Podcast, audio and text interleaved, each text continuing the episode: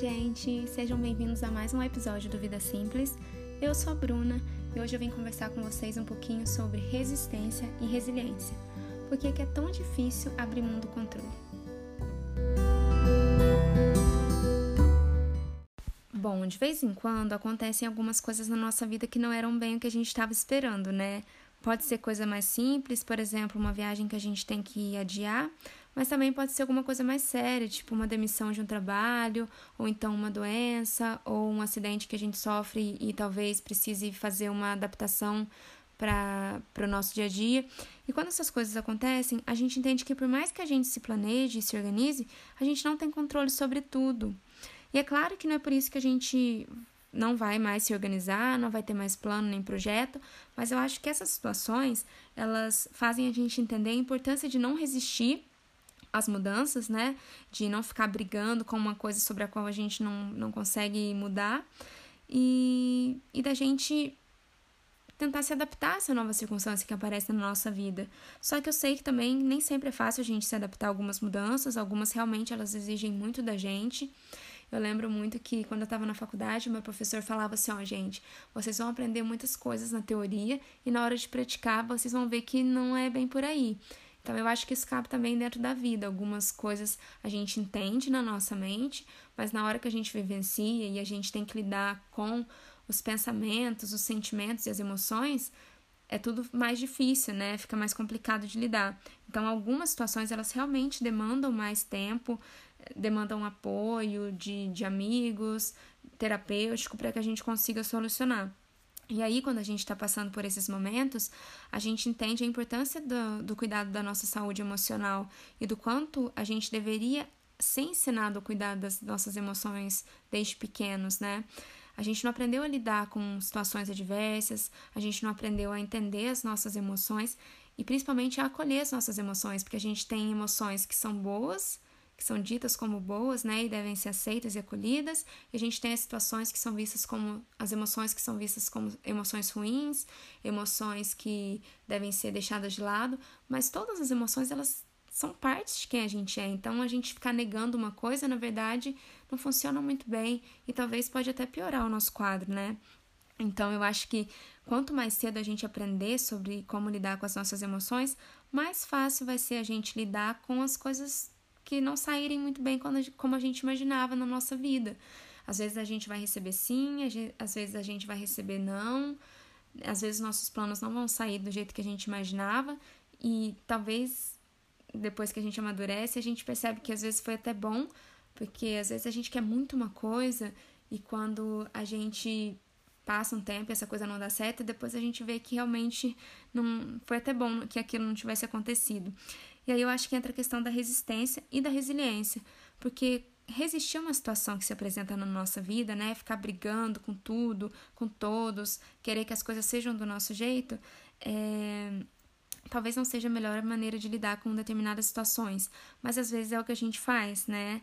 É, eu entendo por experiência própria que às vezes não é muito fácil lidar com determinadas coisas, algumas mudanças elas tiram realmente a gente, a gente, do eixo, elas abalam a gente de uma maneira muito profunda, então no começo a gente sente esse baque, a nossa tendência é resistir, a nossa tendência é querer que as coisas voltem a ser como antes, e passado esse choque inicial, né, aí a gente vai entendendo que só nos resta aceitar a situação e tentar lidar com ela da melhor maneira possível.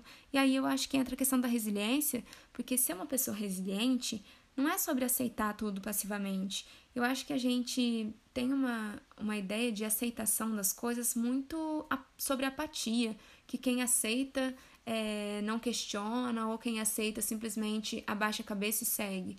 Mas eu acho que a aceitação ela não deve ser vista desse jeito, ela deve ser vista como eu aceito o que está disponível para mim no momento, tem uma situação X acontecendo comigo. Então, eu aceitando essa situação, que é a única coisa que está disponível para mim no momento, eu posso pensar ou em solucionar essa situação, se ela tiver solução, ou então a me adaptar a ela e pensar no que, que eu posso fazer para conseguir seguir em frente. E quando eu tive síndrome do pânico, eu meio que fui forçada a, a mudar de vida. Eu não estava esperando que eu ia passar por isso e, e ninguém está esperando passar por uma coisa desse tipo. Então, tudo que eu acreditava, né, todas as coisas que para mim eram muito certas, elas começaram a se desfazer. E eu fiquei muito perdida, porque eu sentia que eu não tinha mais controle das coisas, eu não sabia o que estava acontecendo comigo. Isso é muito do ego, né? Porque o ego adora controlar tudo. E aí eu comecei a fazer o quê? Culpar. Culpar as pessoas, culpar as circunstâncias e falar que eu não merecia passar por isso, né? Por que, que eu tinha que passar por isso? Eu questionava muitas coisas, aí depois eu pensei, por que, que eu não tenho que passar por isso? O que me faz melhor do que outra pessoa para eu achar que eu não deva passar por dificuldades? É um pensamento muito egocêntrico, né, da minha parte. Depois a gente vai amadurecendo entendendo isso. Então, hoje, depois de sete anos que eu tive a minha primeira crise, eu entendi que naquela hora, o que eu vi como a pior coisa que aconteceu na minha vida, porque era isso que eu falava, na verdade, foi uma oportunidade para eu me conhecer melhor e me, e me aprimorar como pessoa.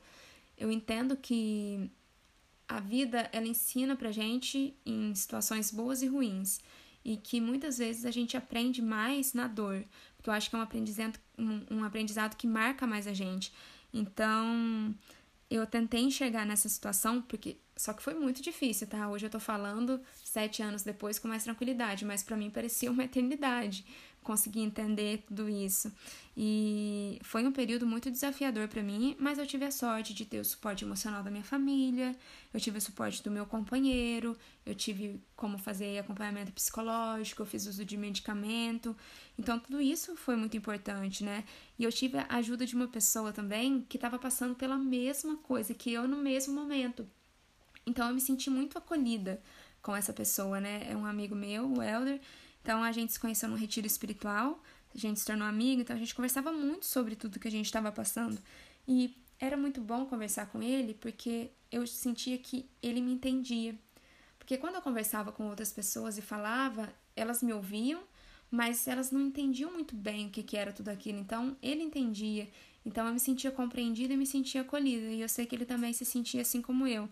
E a gente lia muito, né? A gente conversava muito. E nas leituras que a gente fazia, a gente lia muito sobre o quanto resistir às coisas que estavam acontecendo na nossa vida deixavam os problemas parecerem maiores e piores do que eles eram, porque era como se a gente estivesse impedindo a gente mesmo de seguir em frente. E eu, honestamente, eu sou uma pessoa um tanto quanto controladora, né? Em muitos aspectos, e eu tenho tentado trabalhar isso. Então eu sinto que esse foi o meu primeiro contato com a ideia de, de não ter controle sobre as coisas, né? Que é a questão do ego, como eu falei. E a partir desse momento que eu comecei a abrir mão do controle, parei de resistir, parei de brigar e culpar outras pessoas e assumir a responsabilidade pelas coisas que estavam acontecendo com a minha vida, eu senti que as coisas começaram a fluir mais. Não que tenha ficado mais fácil, né? Mas eu sinto que ficou um pouco mais leve, porque daí eu entendi que a partir do momento que eu aceitei a minha realidade, eu, cons eu consegui encontrar alguma alternativa para lidar com a situação. E esse ano eu tive uma experiência muito interessante que eu acho que me mostrou como eu amadureci nesse sentido, que foi uma viagem que eu fiz. Eu fui em São Tomé das Letras. A minha programação era a gente foi encontrar, eu e o meu irmão, a gente foi encontrar dois amigos que estavam lá, então a gente ia passar o dia e ia voltar para a minha cidade. Então a gente foi, passou um dia super gostoso, a gente foi em várias cachoeiras, a gente visitou o Instituto Origem, que é um projeto super legal de, de uma vivência mais conectada com a natureza, de produção de chocolates artesanais. A gente conheceu a fábrica deles, tomou um café super gostoso com eles. Foi uma tarde muito gostosa. E na hora da gente voltar, a gente errou o caminho, aí começou a chover, aí o nosso carro atolou e a gente simplesmente teve que deixar o carro lá, pedir resgate para o Ramon do Instituto Origem. Aí a gente voltou para o Instituto Origem, depois foi para a cidade, aí fomos acionar o guincho e, e tentar resolver a situação. Então, é, foi interessante pensar que o que, que restava para a gente fazer naquele momento? Surtar, brigar, chorar, xingar? Não, não ia resolver em nada. Então a gente tinha que o quê? Tentar encontrar uma solução para aquele impasse que a gente estava passando. E no fim das contas deu tudo certo, a gente contou com muita gente legal que ajudou a gente. O Ramon e a Bruna lá do Instituto Origem foram super queridos e os outros meninos também que deram carona pra gente pra cidade. É, os nossos amigos estavam numa pousada e a gente ficou com eles e o, e o cara da pousada nem cobrou nada da gente. Então, eu, eu tive a sensação de que eu consegui lidar melhor com, com imprevistos e a me adaptar melhor à situação que estava disponível para mim naquele momento. Então, eu sei que lidar com, com as coisas que acontecem na nossa vida, né, com algumas coisas, nem sempre é fácil e nem sempre é simples.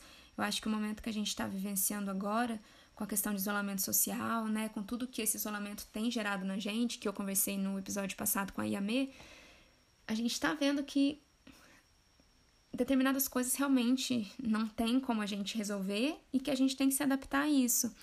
Então eu acredito que é aceitando que essa situação é a situação disponível do momento que a gente vai parando de brigar com o mundo, né? E aí vai se tornando possível pensar no que que dá pra gente fazer no momento, mesmo que seja uma coisa pequena, que no caso do, do que a gente está passando é ficar em casa, né? Evitar sair, evitar aglomerações, fazer só o que for possível de fora de casa. E aí a gente vai tentando encontrar soluções e, e tentando seguir em frente com os desafios, né? Chorando um pouco, rindo um pouco, mas tentando seguir em frente. Então, essas reflexões, elas têm me ajudado muito nesse nessa minha jornada de autoconhecimento. Eu espero que o que eu compartilhei com vocês possa ajudar vocês também de alguma maneira. Então, se vocês tiverem dicas, sugestões, de assuntos para conversar aqui no, no podcast, podem me mandar por e-mail. O e-mail está aqui na descrição do episódio. Vocês também me encontram lá no blog, que é umavidamaisimples.com.br, e no Instagram como Virando Vegana. Então é isso, um beijo e até o próximo episódio.